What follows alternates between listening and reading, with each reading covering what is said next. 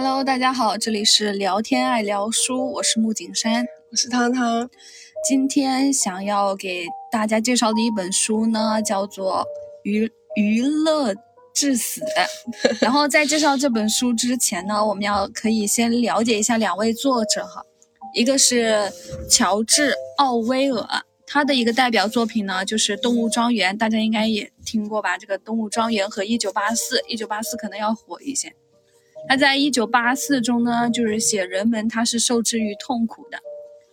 呃，然后还有一个作家呢，就是赫胥黎，他写的一本书叫做《美丽新世界》。它里面所要想表达的观点呢，就是人们他是由于享乐享乐失去了自由，这些都是反乌托邦的一些小说。你对乌托邦有什么向往吗？你觉得乌托邦？哎，乌托邦反正肯定是达不到哈，但你向往？嗯，我觉得乌托邦就是用来向往的。就是 只是用来向往，嗯，因为就是达不到那个纯净的世界嘛。我觉得那句话说的很好，叫做“水至清则无鱼”。任何一个世界你太干净了，它有它的问题的，是吧？那你觉得你想象中的乌托邦是什么样子？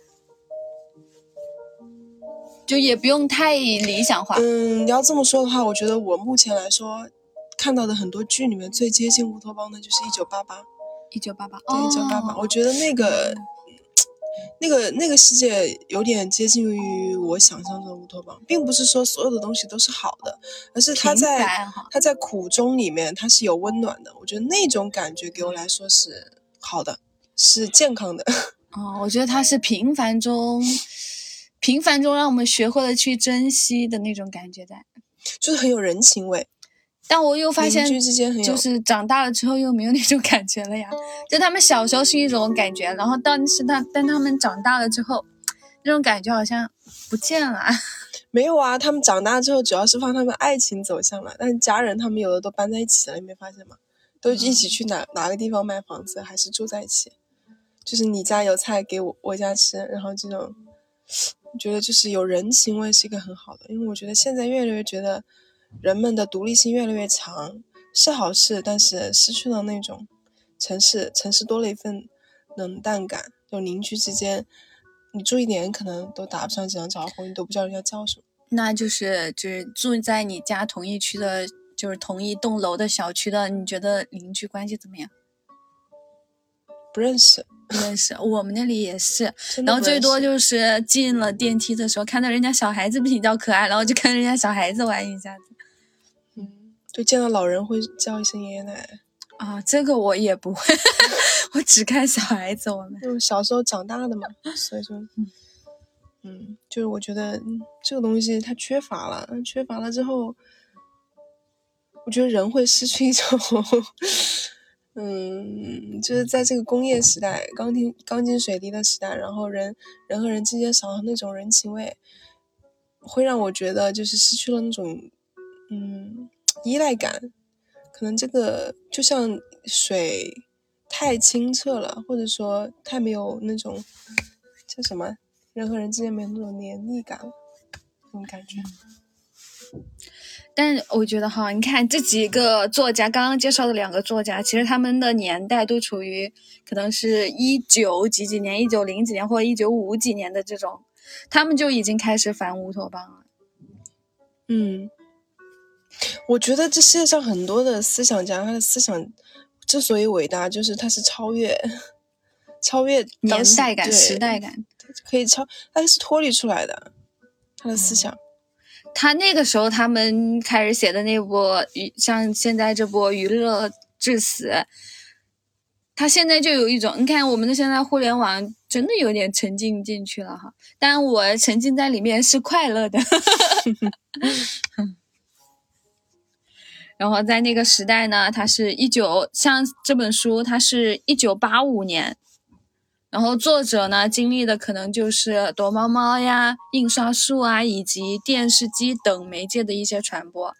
那现在想一想的话，就感觉互联网就占据了我们所有的娱乐方式哈。嗯，就网购，哎呀也可以是吧？互联网也可以同时替代替代线下购物。嗯。然后快乐的话就不快乐的话就刷刷短视频找找快乐，现在还有更离谱的什么 VR、AR，还可以，说不定哪天还可以代替我们去云游哈，云游。但我觉得手机夺走人的睡眠，夺走人的睡眠。哪，人会越睡越晚。嗯呐，这个我倒是觉得，就这个暑假我在家，我觉得真的是睡的好久好久，而且睡久了之后呢，就皮肤是真的会好。确实是，嗯，在家睡得好，那皮肤贼贼好，化妆都觉得气色特别好。哎，你们小时候就是在没有互联网的时候有什么玩的吗？小时候会玩玩 玩那种，就是你知道那个，就一张纸，然后就很多贴，就是老虎、老鼠这种，这种哦，吃的是吗？不就是吃的，就是一个纸牌。啊，然后比如说我出一个老鼠是最小的，所有的动物都可以把这啊对啊都个老鼠，吃它嘛对，只要你比啊比我大，我这个老老鼠就死掉了。但老鼠有一点很强悍的吃最大的那个。对，它可以 拱大象，你知道吧？啊，大象是这种这个为王，所以我觉得很多时候在一些很多游戏里面，你是可以看到人生的大智慧的，确实是这样子的。就从买一物降一物。哦，真的是这样，一物降一物。我小时候想玩的冲绳，不知道你有没有玩过？好像我好像冲绳，就你讲一下规则，可能就是他就是画那种格子嘛，先画那种格子，在操场上画格子，它的场地它是有要求的，它还要蛮大的。嗯然后从从从第一块跑过去，跑过去，然后再跑过来，跑过来，然后其实都有人守着的哈。嗯他们那些守的人就是不让你跑。它规则还有好多，还有那种，哎呦天呐，让我想一下，我们那里土话是，呃，翻译成普通话的话，应该就是就有那种咒语一样，就是。就跟那种就念了之后你不能动的那种，然后其他队伍就赶快让其他队伍先跑的那种，这第一个。还有一个就是摸电宝，摸电宝，对，摸电宝就是一个人守着这块地方叫做电宝，然后其他人就藏起来，嗯然后当他数完了为止哈，然后这个人就去抓他们，抓他们的过程中他是不是离开了电宝，那其他人就可以来摸电宝，摸到了就有一条命，这是我们玩的最多的，哦我好像小时候也玩过这种，这个是我们觉得最好玩的。就是组成，然后要有人守着，然后啊假如说空城了，然后赶紧进去摸，就多一条命。对对我们好，像也有这个命可以，保护别人，也可以留着自己下一盘。好像也，好像我们好像也玩过。嗯，这这这两个是我觉得小时候玩的，嗯，最开心的，而且好好玩哦。然后还有一些就是那种跳皮筋啥的哈，跳皮筋啥的，嗯，这种都有，嗯，这种就不讲了。我们小时候还玩过家家，你有没有玩过？就是自己做饭嘛，是吧？用泥巴做饭啥的。对对对，我突然想起来，是用泥巴做饭，是真的，就是在野外自己。因为我小时候是在农村，嗯，他们他们那个小朋友，他们就那种贝壳，那种这么大的那种贝壳，嗯就是把里面的蛤蜊还是什么东西，就是把它挖出来，然后就可以放在一个灶台，就拿两个砖这样子，对吧？嗯然后再拿一些呃卫生纸或者是那种树干干干的那种或者是草，然后给它点在下面，然后你再把那个那个贝壳放在上面，然后再加一点一点点米，然后再加一点点水，然后把它盖住。半个小时还是多少之后再吃，哇，那个饭真是贼香，贼好吃啊，真的吃，真的好好吃。哦我们都就是。你去 家里拿打火机，你去家里拿米，你去家里拿什么，然后我就去我家去拿那个火哇，柴，你们真敢吃！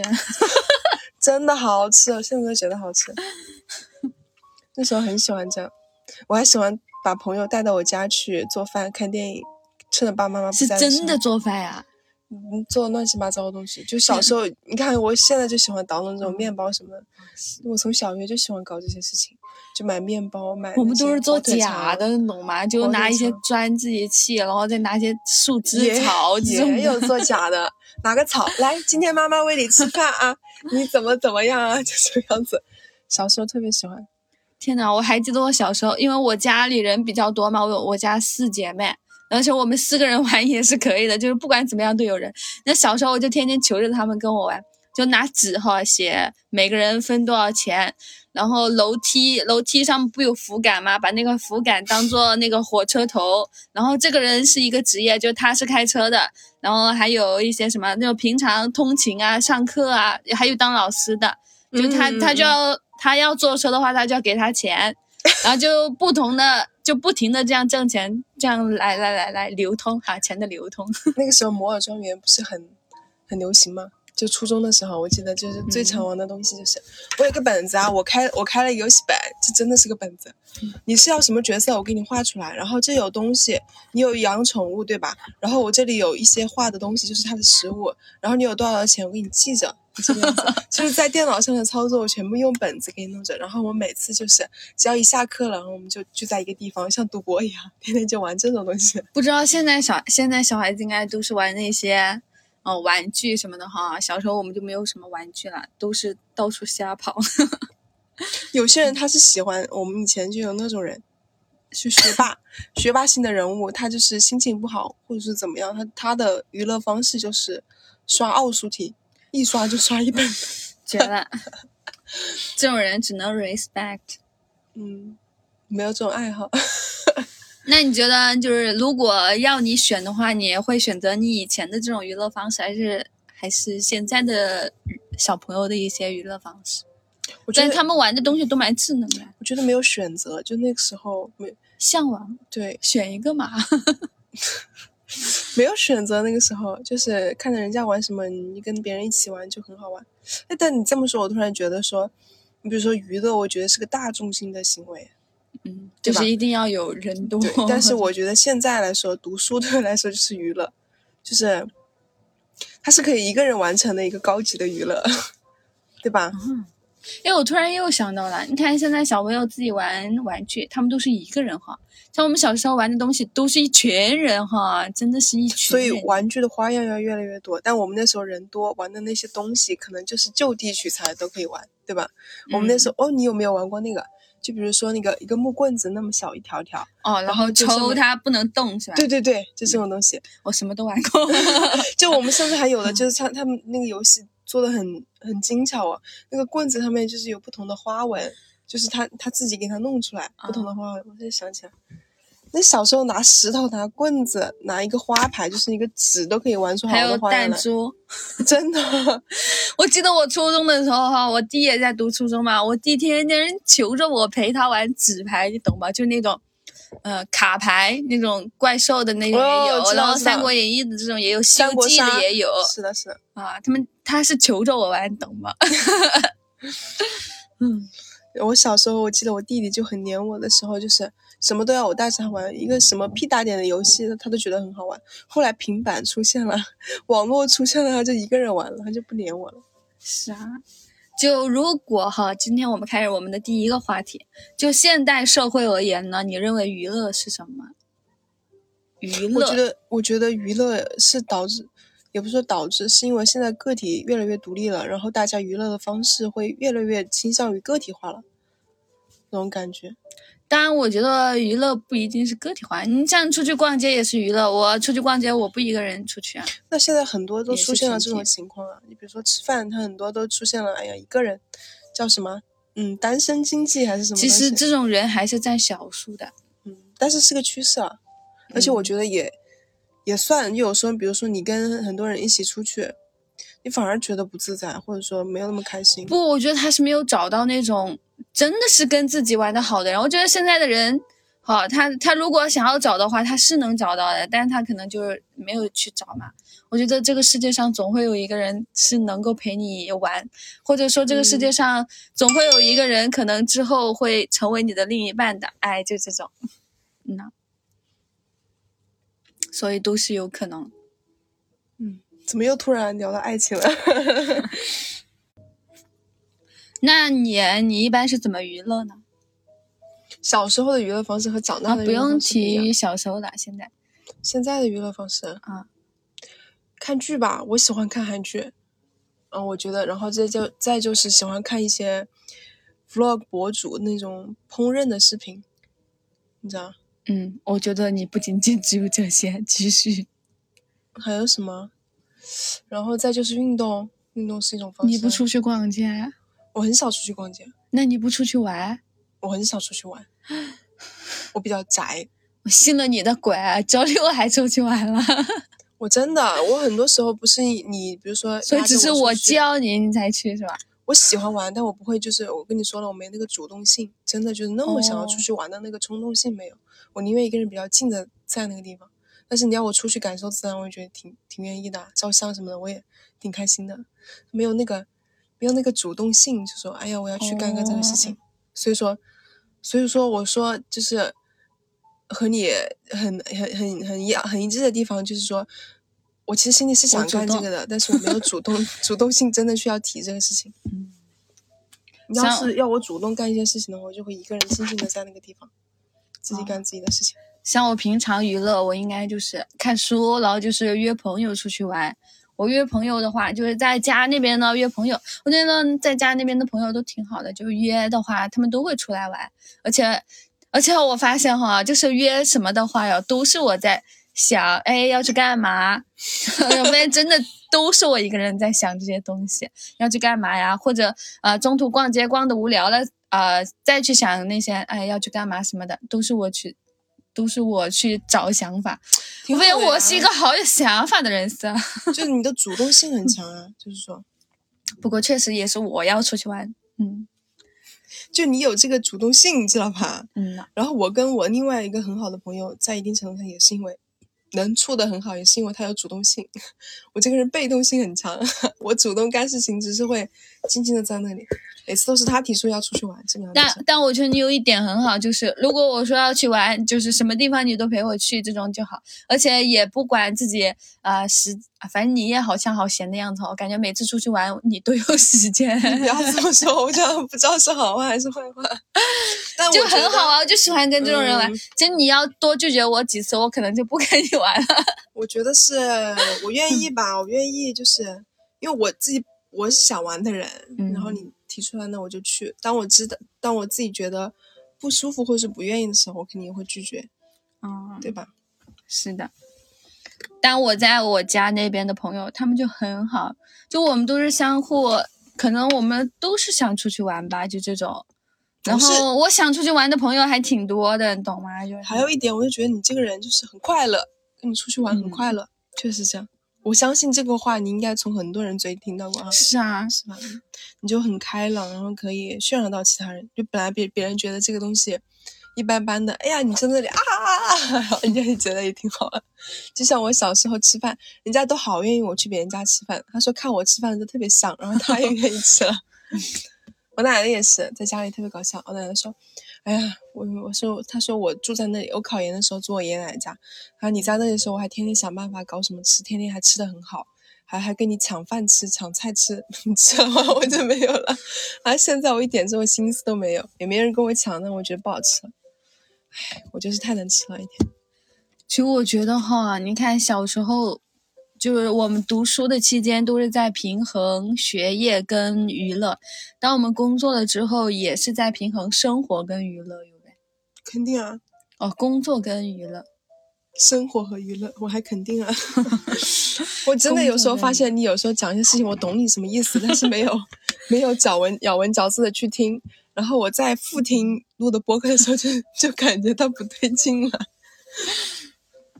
就有时候我的脑子 想的东西跟嘴巴里面蹦出来的不一样。嗯，但我懂你什么意思，我知道你要 就跟我读那个今天在读路过的时候读那个招牌，然后又读错。啊，人家信还读错是吧？是啊，读错好多东西。有可能就是脑子转太快了，语言跟不上，是这样的。我觉得娱乐本身本来就没有错呀，我觉得娱乐娱乐是一个。能让自己从平淡的生活中脱离出来的一种，就是平静可能是常态，但娱乐会让你情绪很，就是情绪有一个很高涨，会让你很开心，而且会有记忆点。其实平静的生活没有记忆点，嗯，只有娱乐快乐的生活才会有更多的记忆点，或者说苦痛也会有记忆点。嗯，要这么说也是有，但是我现在越来越觉得就是。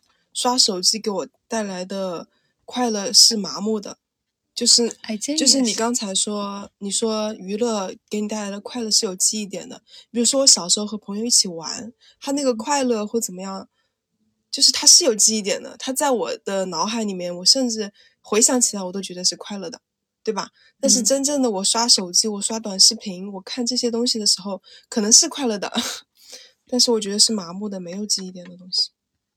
确实，而且我之前看到一个东西，我觉得也很有道理。他说我们现在的嗯接这个年代的人接受到的短视频都是及时反馈，因为它很符合人性嘛。然后你接接受到所有东西都及时反馈，包括我们用的护肤品也是，如果你没有功效，人家觉得是在造假。大家都需要一个及时反馈的东西。然后这这些东西就造就我们的精神状态，就是它很快能够刺激到你。所以说，当你放下这些东西，你去生活的时候，你会发现生活太无聊了，然后你就会很空虚，就产生一种巨大的空虚感。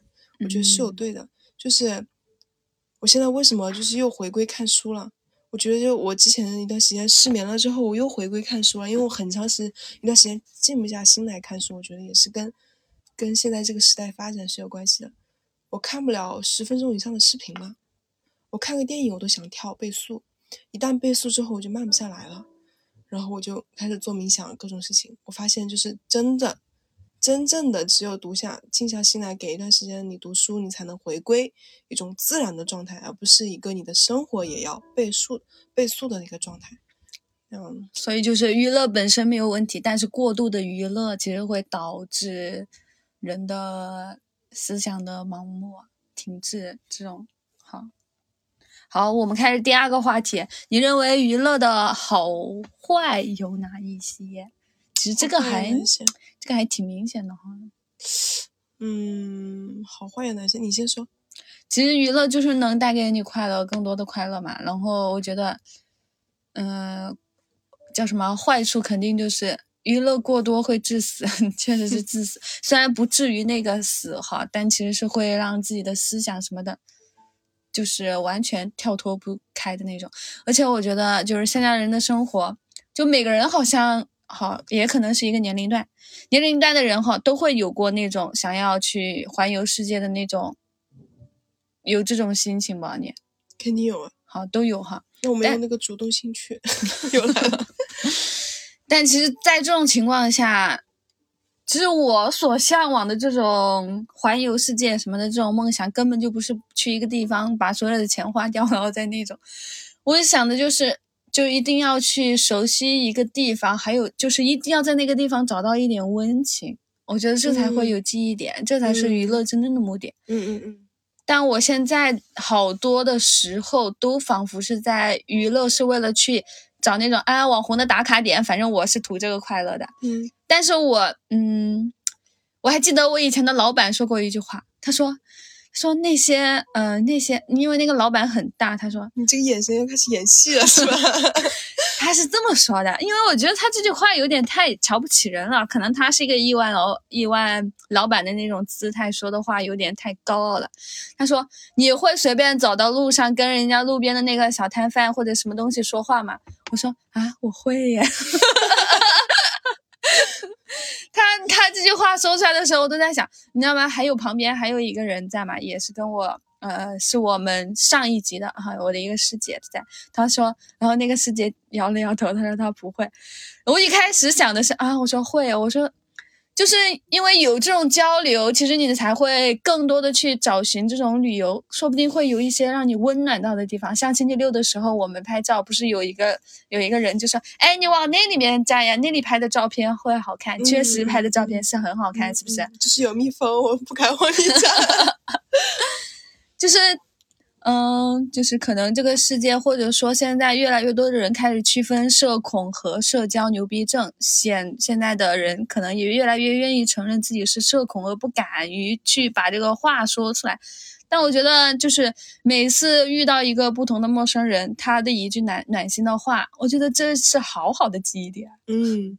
我喜欢这种记忆点，像今天小雨，我们衣服穿的有点少，然后出门了，然后那个小雨就说：“他说啊，那个小姐姐的毛好柔，我感觉好暖和的样子。”小姐姐，那个小姐姐听到了，她就说：“对呀，她说你穿的有点太少了，要多穿一些。你看这很暖心哈。”嗯嗯，是的。怎么陌生人的暖心你一下就记住，就身边的人的暖心就记不住呢？这也是习以为常了，就像要提醒自己。我跟你讲，你爸妈就像我们小时候，我肯定会记得爸妈的呀。听到那种话，就是一吵架一出去，人家给了一碗面吃，然后他就说：“天呐，我跟你说，我爸妈的情我会记得更牢的，好吗？我是，我肯定是家。家庭很为重的人哈。对啊，我觉得我唯一的什么哭只会，我觉得唯一能伤到我的就是在家里面，因为家里面在、嗯在家里面的人都太脆弱了，你懂吗？嗯就是一句话可能就会让你哭。嗯，然后我妈有时候就说：“哎呀，又没说什么，你就不要哭嘛。”然后我就会跟我妈说：“我说没有，我说你就不要管我哭不哭，我现在就是心里好脆弱，可能就是会哭出来。但其实不是因为你骂了什么的，然后这种的去哭，我就会直接跟她这么说。原来大家都这样。对呀、都是原来都是这样，我以为是我有病。真的，我以为是我有病。都这样。都我那天吃饭的时候，爸妈突然就是在在，我妈妈说，她说你，你是不是在学校遇到什么事情了？她说你感觉，你是不是像有点又像以前那样得了有一点抑郁症的感觉？然后我当时她说你要是有什么，嗯、不好的什么事情，你就跟我们说，跟我们沟通一下。然后我当时就就哭了，就不停的哭，你知道吧？就是那你当时是是为什么在家里面还能想到外面啊？不是在家里面能想到外面？是觉得就是就他一下子点中了你的心，温暖到你了。就是有感动到，你知道吗？哦就是啊，平复一下心情，你这个泪点低的。哎，有时候离的谈到家里面确实是很容易，就是会很容易受伤，因为他们确实是最爱你的人哈，反倒也是最心疼你的人。